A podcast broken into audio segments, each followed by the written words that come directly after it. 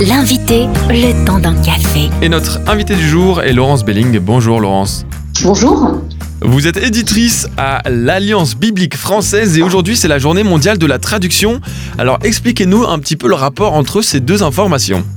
Oui, alors c'est très simple en fait. L'Alliance biblique française existe depuis plus de 200 ans, depuis 1818, et son objectif, comme celui des 145 sociétés bibliques dans le monde, est de traduire la Bible dans la langue maternelle des personnes. Parce qu'il faut savoir que D'abord, la Bible, vous le savez, n'est pas un livre, c'est une bibliothèque de plus de 66 livres. Hmm.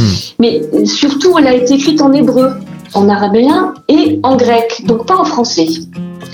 Alors pour découvrir la richesse et la sagesse des livres de la Bible, nous avons tous besoin de traductions qui soient fidèles, scientifiques et sérieuses et réalisées par des savants traducteurs et des linguistes. Et voilà, c'est bien le travail qu'opère l'Alliance biblique française. Ce qui fait qu'à l'heure actuelle, euh, la Bible intégrale est disponible dans 719 langues, ce qui est énorme et que 1593 autres langues disposent du Second Testament, aussi appelé Nouveau Testament. Ça, c'est pour les chiffres.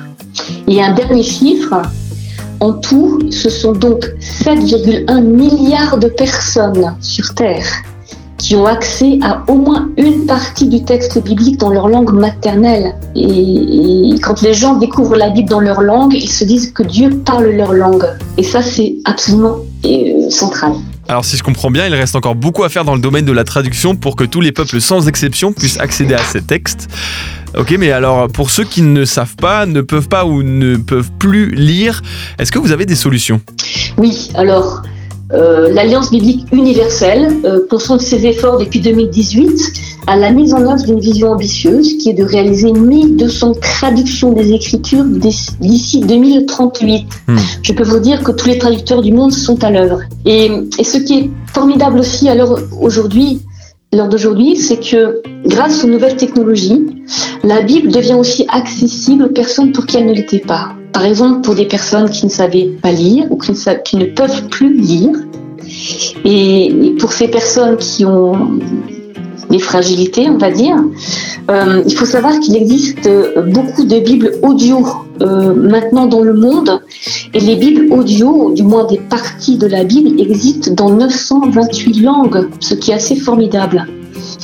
Et rien qu'en France, la traduction Parole de vie est disponible en audio sur le site de l'Alliance biblique française, mais aussi sur Spotify et sur Deezer, ce qui permet à beaucoup de personnes d'accéder à ce livre-là.